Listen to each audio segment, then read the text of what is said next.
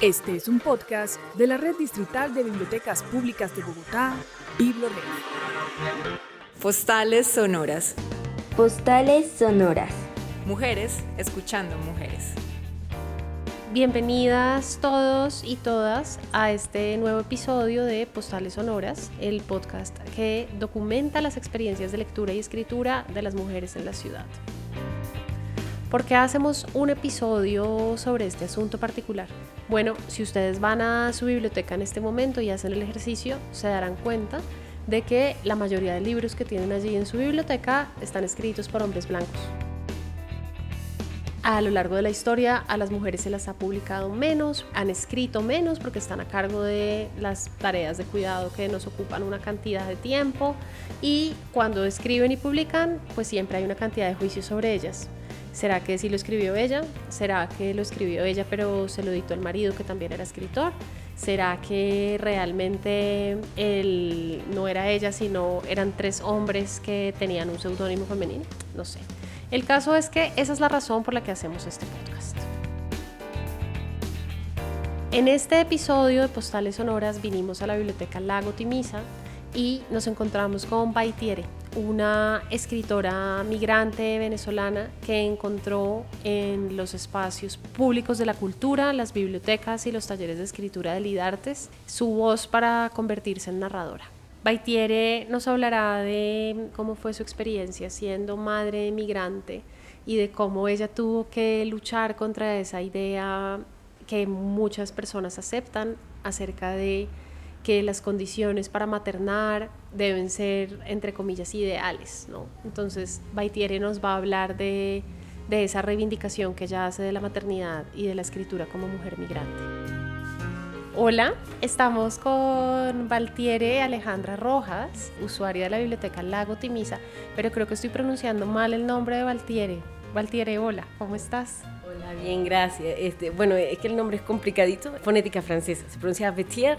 Mi mamá, cuando en la época de mi nacimiento, lo sacó de una revista de, de farándula, era una novia de Julio Iglesias, de Tahití. Entonces, por eso el nombre tiene fonética francesa. Pero acá me dicen Aleja, Bogotá. Aleja, así se oye. Pero, pero en Venezuela igual te decían Valtiere o... Ah, Mis amigos me decían Bait y Baitiere, Baitiere, que me sacaban hasta vertedero, vestir. sí, sí lo, lo, difícil del nombre. Claro. Eh, yo admiro mucho a Rainer María Rilke y una vez leí Cartas a un joven poeta, lo leí en francés, eh, algo así decía más o menos, construisez votre vie selon cette nécessité. Si mal no tradujo, yo no soy traductora, pero dice algo así como que construya su vida según esa necesidad. Cuando yo migro en el 2018 a, Bogotá, Colombia, migro acá porque en Venezuela pues eh, el país está atravesando desde 99, 2000, 2012 una serie de problemas eh, eh, culturales, políticos, sociales, que, bueno, yo ni siquiera los sé explicar. Lo cierto es que pues yo tengo niños y pues cuando ya vi que cerca de mi casa había manifestaciones y había muertes y demás, mi esposo y yo decimos, vamos, vámonos. Y también por la cuestión de la salud, ya no se conseguían eh, medicamentos, las vacunas de la niña tenía que ir a Villa Rosario, igual. en fin, es el, típico cuento de la vida y el huérfano y uno cae en el patos al recordar esa, esa historia. Pero bueno, decidimos migrar como hacen los animales, buscando una mejor condiciones de vida por cuestión de sobrevivencia. Y yo llego acá a Bogotá, mi esposo es ingeniero en informática y pues él logró ubicarse en una plaza de trabajo. Y mi bebé, pues eso le agradezco mucho a las instituciones, pudo ingresar a un jardín de, del ICBF, gratuito, la acogieron bien, pese a ser extranjera. Y yo pues estaba en casa, soy comunicadora social de formación, siempre me ha gustado escribir porque yo siempre fui una niña tímida, entonces me costaba mucho comunicarme y me refugié mucho en la literatura. Hice como una especie de, lugar sagrado en, la irrealidad de las sombras, como dice Robert Musil en El hombre sin atributos. Entonces, nada, eh, yo acá en Bogotá me sentí incómoda porque yo decía, acá, acá, en el país hay problemas, o sea, cada país tiene sus problemas, acá hay desplazados, aquí hay desempleados, entonces yo con qué derecho vengo a, buscar trabajo, a, a, pretender a mejorar mi vida si acá hay problemas. Entonces yo me sentía muy incómoda, yo no salía a buscar trabajo, yo me deprimí, mi esposo me decía, usted tiene que salir a hacer algo, por lo menos salga y venda café, ¿cómo se va a quedar encerrada todo el día? Y entonces siempre soñé con tener mi propia familia. De hecho, yo en el 2016 tuve mi hija y nunca pensé que iba a migrar. Como digo en el poema, que más tarde voy a hablar de eso, este, si yo hubiese sabido las condiciones, la migración, la dictadura, yo no me hubiese atrevido a ser mamá. Pero en el 2016 yo todavía creía que se podía vivir en mi país. Yo me, me dije, no, yo quiero tener mi familia, mis dos niños y los tengo actualmente, pero en esa época pues yo, y he hecho, bueno, cuando yo llego a Bogotá, migrante con una niña, yo me sentía, pero soy mujer, ¿quién carajo me manda a tener una niña con estas circunstancias? Bueno, mi niña iba al jardín de 9 a 4 y yo este, le dije a mi esposo, deme, deme plata, deme dinero, porque yo, así le dicen allá, sí, plata, la plata, efectivo, porque yo quiero ir a conocer las bibliotecas de Bogotá. Yo perdí en Venezuela una biblioteca aproximadamente 100 libros, que la fui construyendo poco a poco en mi época de estudiante. ¿La dejaste allá? La dejé, porque el libro pesa mucho. Y yo pues me enfoqué en mi niña. Yo decía, si cargo libros, el papel pesa mucho, no voy a poder atravesar bien. Tienes que hacer cola para el pasaporte, ir al terminal. Y no sabía qué circunstancias nos esperaban en Bogotá. Yo tuve que pues deshacerme de mi gato y de mi biblioteca y eso pues yo se lo, eh, lo coge la, narradora de la novela, pues son características que yo le presté de la realidad. Y bueno, cuando yo llego acá a Bogotá, yo no, no quería hacer nada, entonces mi esposo me veía mal. Pero yo un día me dije, no, yo tengo que hacer algo, yo extraño leer. Y yo cogí Google Maps y busqué la dirección de la Biblioteca Nacional, es hermosa. Y una señora de la Biblioteca Nacional me dijo, ¿usted qué viene? yo, no, yo quiero un libro de Borges, porque en esa época leí Borges todo el año. Jorge Luis Borges, mi escritor, uno de mis escritores favoritos, además de Kafka. Entonces ella me dijo, no, pero mira, si tú quieres literatura universal y tú vives en el sur, porque vio que era extranjera y demás, el Tintal te queda cerca. Yo luego empecé a ir a la biblioteca del Tintal y allí iba, eh, cogía libros, no los podía prestar porque tenía pasaporte y pues por seguridad no le prestan a los extranjeros. Pero cuando tuve el permiso especial de permanencia sí podía llevarlos a casa, prestarlos. Y bueno, eh, luego iba a la biblioteca todos los días. Me enteré por las bibliotecas que habían talleres de escritura y participé en un taller de escritura de artes. Envié un cuento sobre mi abuela allá en la dictadura y toda la cosa, el sistema sanitario, las deficiencias, pero algo así como una especie de realismo mágico, malo. Pero bueno, estaba el cuento, lo envié y el tallerista me seleccionó, quedé seleccionada y me gané un cupo en el taller de escritura creativa local de IDARTES en Kennedy en el 2018. El tallerista fue Alejandro Cortés González. Cuando yo llegué, pues yo le dije a él, mire, usted me seleccionó, pero yo tengo el pasaporte, no le puede causar algún problema que yo esté, porque yo, sabe, yo sé que con un pasaporte uno no puede ni trabajar ni estudiar, son las leyes en todos los países y se respetan. Él me dijo, no, mira, si tú sabes escribir y te apasiona la literatura y me demuestras que tienes talento, tú puedes estar acá. Y bueno, así, y Alejandro me animó a escribir. Varias veces en el taller yo estuve a punto de abandonar, porque yo pues, le decía a Alejandro, yo no puedo ir porque tengo la niña y te necesito, en vez de estar escribiendo, eh, como dicen los argentinos, pavadas literarias, deberías estar eh, buscando trabajo, haciendo algo, pero yo dije, me la pasaba escribiendo y bueno, Alejandro me dijo, no, escribe. Y ese, él fue, y antes de Alejandro, bueno, había hablado con un, amigo eh, que también me había animado a escribir y bueno, esas dos personas me animaron a escribir y yo en ese taller encontré mi voz. Es allí cuando entra la parte institucional, ese apoyo institucional a través del taller de Idartes. Y nada, yo empecé a escribir y hacía los ejercicios del taller. Y en ese taller fue que nació la novela, el poema 9 AM, que es una niña, la mamá se siente culpable, la lleva al jardín porque sabe que en la casa no tiene nada que ofrecerle la niña no haya fruición en su casa porque no tiene juguetes, no tiene nada, no tiene que comer. Entonces es eso. Y la mamá siempre, a través de la literatura, de leerle libros en la noche, vislumbra ese mundo, esa habitación propia de la que habla Virginia Woolf. Ella dice, algún día tendrás tu propia habitación, tu habitación propia. Es una referencia a lo que habla Virginia Woolf en su habitación propia, que una mujer para ser escritora o para ser ella necesita un espacio. Y, que, y me sentía mal porque mi hija migrante no lo tenía. Y yo, entonces la mamá de ese poema imagina su habitación propia, una habitación rosada, repleta de libros. Oye, en el poema que salió publicado en 3AM, es un poema precioso que a mí me conmovió un montón, porque está esa tensión entre, pues es un poema sobre la migración y la maternidad. Y hay una parte al final del poema en la que tú dices, si lo que acabas de decir, si yo hubiera sabido que las condiciones eran las condiciones de la migración eran como son, tal vez no hubiera decidido ser madre, pero por otro lado, jamás me hubiera perdido de la dicha de conocerlos a ustedes o conocerte a ti tu hija. Háblanos un poquito de esa tensión, cómo entra la maternidad y la migración, cómo, son, cómo fueron las condiciones de migrar para ti acá a Colombia. Pues sí, es incómodo. Yo digo que la migración es un tema que eh, da miedo. El que migra tiene miedo y la persona que recibe tiene miedo del extranjero. O sea, todos tenemos miedos, tanto los que llegamos como los que tienen que recibir a las personas viene para acá porque pues la familia paterna es, de norte de Santander y, pues mi esposo aquí tenía posibilidades por lo que es ingeniero. Pero sí, sí es incómodo porque o sea, el que, el que viaja ya fruición, disfruta el viaje, pero este es un viaje diferente, es como un viaje obligado, como que usted tiene que dejarlo todo y vaya, y sobreviva. Y lo que le digo, o sea, es incómodo porque uno siente que aquí, pues, uno ocupa un lugar que no le corresponde, porque no estás de visita, no eres turista, ni estás, ni estás montando un negocio, estás generando empleo. Entonces, eh, eso es, es, difícil. Y por eso me aferré a la, a la, literatura y a la escritura, ¿no? Porque en la literatura y en la escritura, eh, por lo menos, yo, a mí me apasiona mucho la literatura universal, esa que de, de, de, de los intersticios, de los márgenes. Eh, porque yo creo que allí es que podemos ver al individuo, es en las sombras paradójicamente que el individuo logra brillar y es ahí en ese momento donde se gesta la literatura universal, por lo menos el Quijote, ese loco que vive en los márgenes, eh, Austerlitz de, de Cibal, eh, eh, el extranjero de Camus, entonces uno ve cómo desde los márgenes puede haber belleza. Y para mí la migración se me transformó en belleza.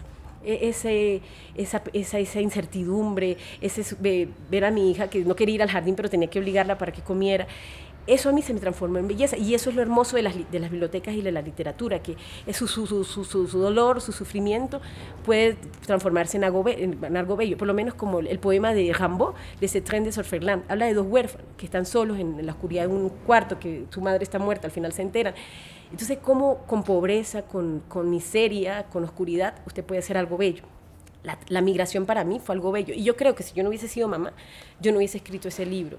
O sea, yo creo que yo, sí, yo soy licenciada en comunicación social, ejercí el periodismo en país, y yo vivo una época que decía, yo no quiero ser mamá. Pero como dice Marguerite Yourcenar, eh, eh, una escritora belga de expresión francesa, o sea, si nosotros analizamos la historia, el mundo siempre ha sido un mal lugar para vivir. Ha sido loco traer vida al mundo, porque por lo menos en Roma las mujeres, si quedan embarazadas, prácticamente estaban condenadas a muerte porque no sabían si podían morir en el parto, ¿no? Entonces, a veces yo me sentía culpable por ser mamá y ser migrante además. Pero entonces yo me decía, pero si en Roma las mujeres podían. Y yo tengo que tener un poquito de fe en la vida aún, porque si los animales se siguen reproduciendo a pesar de la contaminación, del efecto invernadero, algo bueno tiene que quedar todavía en los seres humanos. Y yo creo que mis hijos quizá logren hacer algo hermoso en el mundo. Y esa es mi esperanza. Algún día regresar a mi país, porque no me gustaría volver a escribir sobre migración, porque yo creo que es un tema triste y no quiero acaparar ese punto de vista del migrante, porque mi, esas novelas son un punto de vista. Quizá estoy equivocada, sí, quizá hay migrantes que han migrado, valga la redundancia, y han sido felices o, o han llevado más fácil, otros que sufren más que yo, que en este momento tienen ya dos años acá y están bajo un puente. Todo, cada ser humano eh, lleva, como dice, su, su, cruz, como decía mi abuelita, que ya era muy católica a su manera, y, me gusta eso de la literatura por, por, por, el individuo, por ponerse en el zapato de los demás. Y eso lo brinda una biblioteca. Y eso me lo brindó Bogotá con sus hermosas bibliotecas. La Virgilio Barco, que una vez la visité, es hermosa. Estas hermosas, todas son lindas. Yo amo la biblioteca de Bogotá. También veremos la historia impresionante de la publicación de su novela, que Baitiere escribió después de haber asistido a los talleres de escritura del, del IDARTES y de cómo fueron los espacios públicos de la cultura los que la guiaron en ese camino de la publicación de una novela corta sobre una mujer migrante que no puede hablar el idioma del lugar en el que está. La novela está traducida también en Francia. La novela, para terminar, Alejandro mismo me, me, dijo, mira, acá en Bogotá los concursos literarios pues son para nacionales, así debería ser, pero la Universidad Central de Bogotá hace una excepción, acepta extranjeros residentes en Colombia. Envíalo. Yo lo envié. Y eso fue en mayo. Y en, en octubre, en noviembre me, me, contactaron y la novela ganó el primer lugar. Y allí pues la publican acá en Bogotá, 300 ejemplares y una versión eh, electrónica. Em, ¿y dónde se puede conseguir esa novela? Pues la novela pues no es muy, no es muy, no es muy comercial, es esa, como esos libritos que de los márgenes, yo le digo, pero creo que la están vendiendo en librerías del centro, que la Nacional, la Lerner, la Wilborada creo que se llama. ¿Cómo se llama la novela? Algo habla con mi voz, sí. sí, y esa pues la tradujeron al francés también. ¿y cómo fue esa traducción al francés? Un, un escritor franco-venezolano, se llama Miguel Bonfoy, yo lo había conocido hace años en Caracas. Y entonces él se entera del premio. Y, él, y yo le digo, no, sí, me gané un premio. Yo le digo, chamo, me gané un premio de literatura. Entonces me dice, no, no te creo en serio, sí. Y él sabía que yo estaba asistiendo a los talleres, pero yo le envío la noticia y él le comenta eso a uh, Delphine eh, eh, Valentin, que es, es, la editora en, eh, edición Rivage, eso es de Payot Rivage, allá en París. Entonces, nada, ella me, ellos me dicen, envíale, a ver, yo envié la novela, el texto, ellos lo leen y, y, les gustó algo, les gustó. Les gustó el enfoque epistolar, la relación de cómo vincular Colombia, Venezuela y francés. ¿Por qué? Porque la narradora habla francés y la única forma que ella tiene para ganarse la vida es dando clase de francés en un colegio de niños. Entonces el francés le salva la vida y ella es muy esnovista en ese aspecto porque ama mucho la cultura, lo universal de la cultura francesa. Entonces se mezcla Colombia, Venezuela y Francia y eso les gustó mucho. Por eso la novelita está allá. No es que ah, sea un boom literario como las novelas de Karina Sainz Borgo que se traducen en 30 idiomas, pero es una novelita que pues tiene allí sus lectores fieles y sus poquitos coup de coeur, pero o sea, coup de coeur es como flechazo literario. Y ahí van. buscar esa novela. hay que, hay que, es muy chiquitica. Esa, esa, es la, esa es la versión francesa. Ay, no, ay, quiere. Y cuando yo vine acá, eh, conocí a Alejandro y, y es, me gustó porque es muy acogedora, es pequeña. Y como yo soy tímida, me gustan mucho los espacios pequeños. Y esta biblioteca es hermosa, tiene unas joyas literarias buenísimas y me encanta el catálogo y puedo traer a los niños, es lindo y aquí me siento como en casa, ya los niños vienen los sábados, pintan. Patiere, bueno, y oye, si tú nos recomendaras alguna lectura que estuviera en el catálogo de la biblioteca o en el catálogo de Bibliored, ¿qué le recomendarías a la gente que te oye? Bueno, acá hay joyas, ¿no?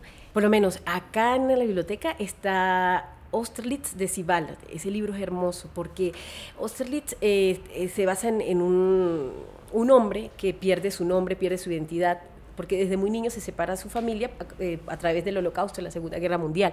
Entonces él se convierte casi que en un misántropo solo, solitario. Y en una estación de tren, porque él va de estación de tren en estación de tren, conoce a un, a un desconocido, valga la redundancia y él empieza a develar poco a poco el misterio de su vida, va y descubre quién es, descubre su nombre, y es a través de los libros, de la literatura, de esa intertextualidad rica, que ese hombre de las sombras, pues brilla, y lo que yo le decía hace rato de la intertextualidad, de la universalidad de la literatura, yo leo Austerlitz de Sibal y yo siento tantas cosas, cuando él dice, yo no me siento parte de nada, ni de una profesión, ni de un país, ni de un apellido, nada, y eso es hermoso. Y también acá está el castillo de Franz Kafka, eh, la narradora de mi novela se inventa un amigo imaginario porque ella no quiere llamar a nadie en Venezuela a contarle sus cuestiones lamentables. Y aquí en Bogotá pues es muy tímida y no hace amigos. O sea, imagina un amigo imaginario que es K. Y es como un homenaje al castillo de Franz Kafka, K el agrimensor. Y K el agrimensor es una persona que llega al pueblo, atraviesa un puente, llega a una posada y le tienen miedo porque él dice, me dijeron que yo tengo que ser el agrimensor. Y todo el mundo dice, no, pero no es necesario un agrimensor, pero sí, pero sí lo contrataron. Él trata de llegar a ese castillo, se termina la novela, porque Casca murió, no la terminó, pero nunca llega a ese castillo. Entonces él se enfrenta al miedo a lo desconocido. Y, lo que le decía hace rato, los que están en el castillo del pueblo le tienen miedo acá y acá le tiene miedo a ellos. Entonces ver cómo las dos partes están inmersas en, ese absurdo de, nuestras burocracias, de nuestros sistemas sociales, pero que a la larga pues, son necesarios porque los seres humanos, como dice Hom, Homo mini lupus, que él popularizó la locución de la antigüedad, el hombre es un lobo para el hombre y necesariamente necesitamos fronteras y cierto orden, ¿no? Pero a veces se nos olvida que somos seres humanos más allá de eso. Ahora vamos a oír la historia de vida de Annie, una profesora y artista ceramista que encontró en la biblioteca Lago Timisa un espacio para expresarse artísticamente. Durante la pandemia, ese momento terrible en el que muchos de nosotros no supimos cómo expresarnos desde el lenguaje, nos lanzamos a hacer un montón de cosas con las manos. La gente empezó a hacer pan, a tejer, a hacer arte y dice Annie que ella necesitaba esta expresión artística justamente en los momentos de encierro y de poca comunicación con otros. Y mm, en ese momento empezó a tejer. La biblioteca Lago Timisa se convirtió para Annie en un espacio para compartir lo que ella había aprendido durante la pandemia y sus meses de encierro y encontró la manera de conjugarlo con el club de no ficción. Oigamos a Annie.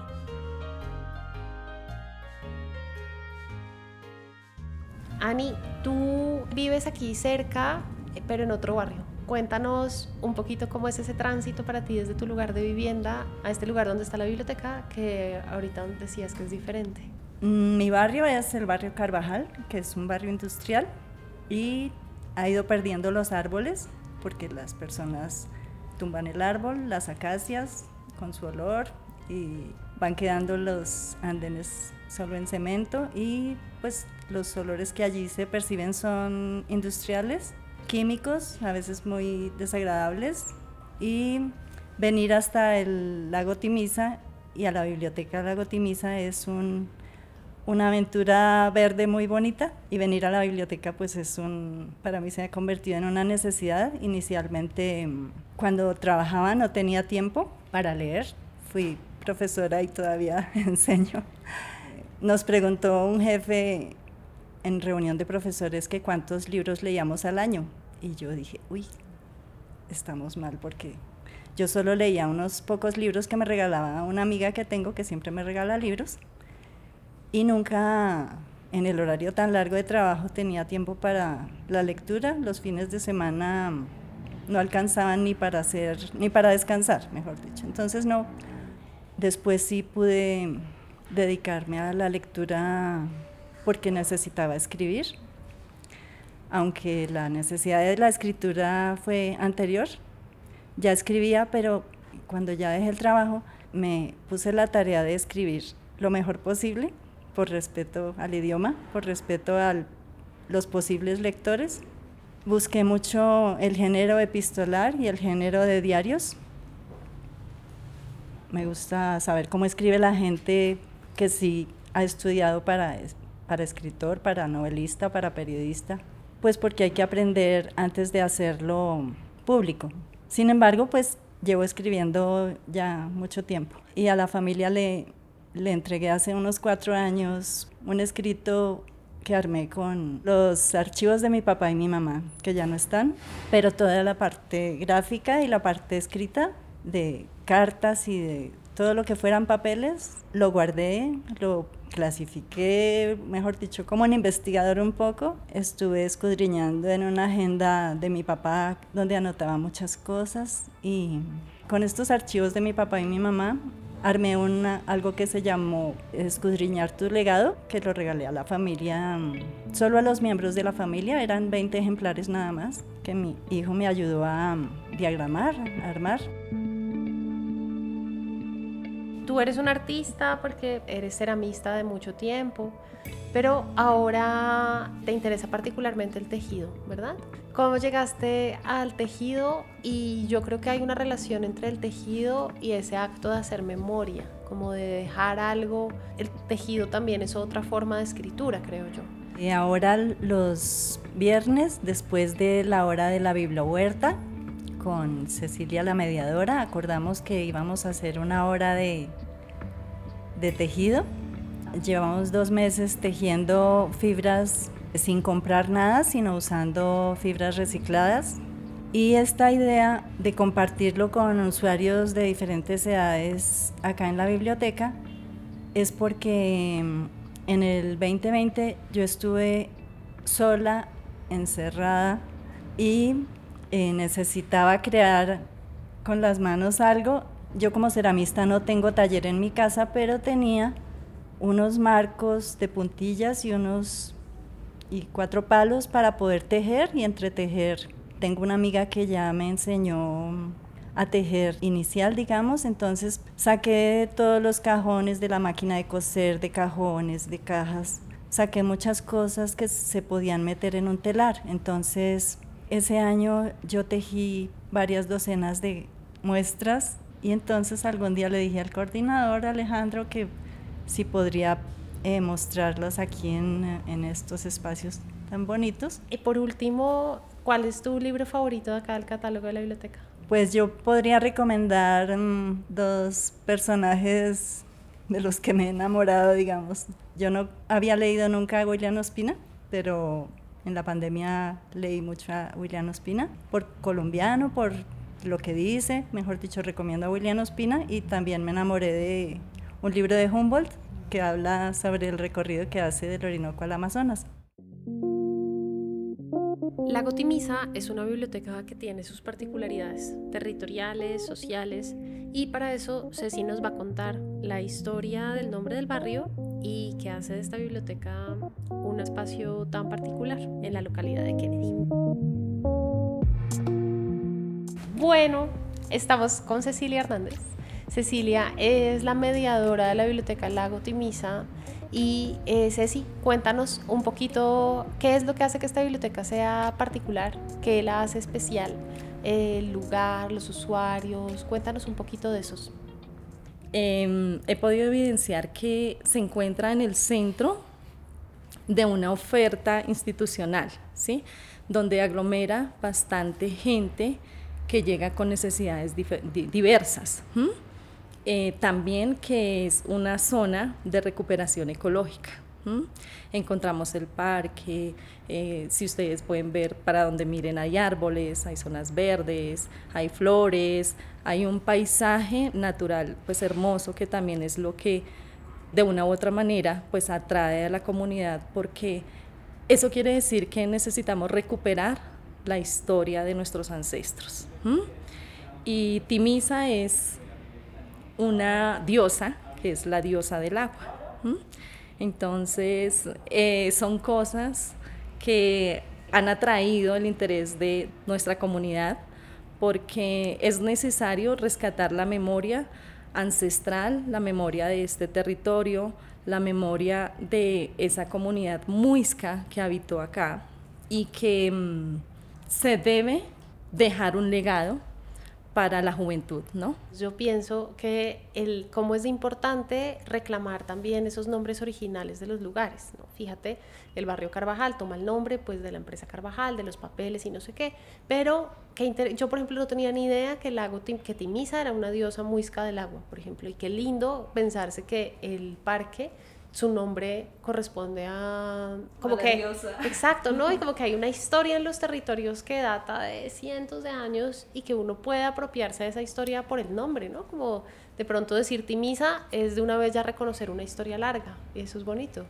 Claro que sí, porque Timisa, al ser la diosa del agua, fue pues espejos de agua, ¿cierto? Y tenemos nuestro espejo acá en el, en el parque, que es el lago Timisa.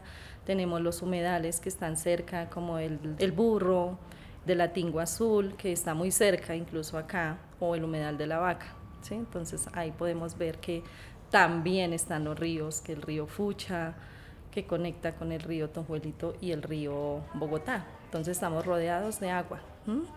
Y pues es una tierra que ha sido muy fértil y acá hubieron asentamientos de grandes cultivos. Entonces creo que eso es lo que nos ha motivado dentro de este proyecto, ¿sí? De la Huerta, que finalmente fue crearlo desde la pedagogía de la incertidumbre, llamémoslo así, porque iniciamos muy, muy activos, con muchas expectativas, y llega la pandemia y como que calma todo, ¿no? Entonces eso nos permitía fortalecernos en nuestro proyecto de huerta desde casa. A través de una pantalla lo seguíamos construyendo. Y fue lo que nos permitió volver acá con más energías, rompiendo los miedos, rompiendo todos los temores para sacar ese proyecto que aglomera a mucha gente también acá de la comunidad. Hay algo muy bello en eso que dices, Ceci, me haces pensar que trabajar en una biblioteca es algo bien bonito porque digamos por ejemplo que cuando uno trabaja con niños en un colegio o cuando trabajas en un espacio institucional de otro orden, no en el que tú tienes que trabajar con la voluntad de los usuarios, pues tienes como unos públicos asegurados, ¿no? O sea, digamos los profesores de colegio tienen unos públicos asegurados porque pues así funciona todo. Nosotros en las bibliotecas trabajamos con la incertidumbre de quién va a llegar, será que esto sí tiene acogida en el público, la gente cómo me responderá.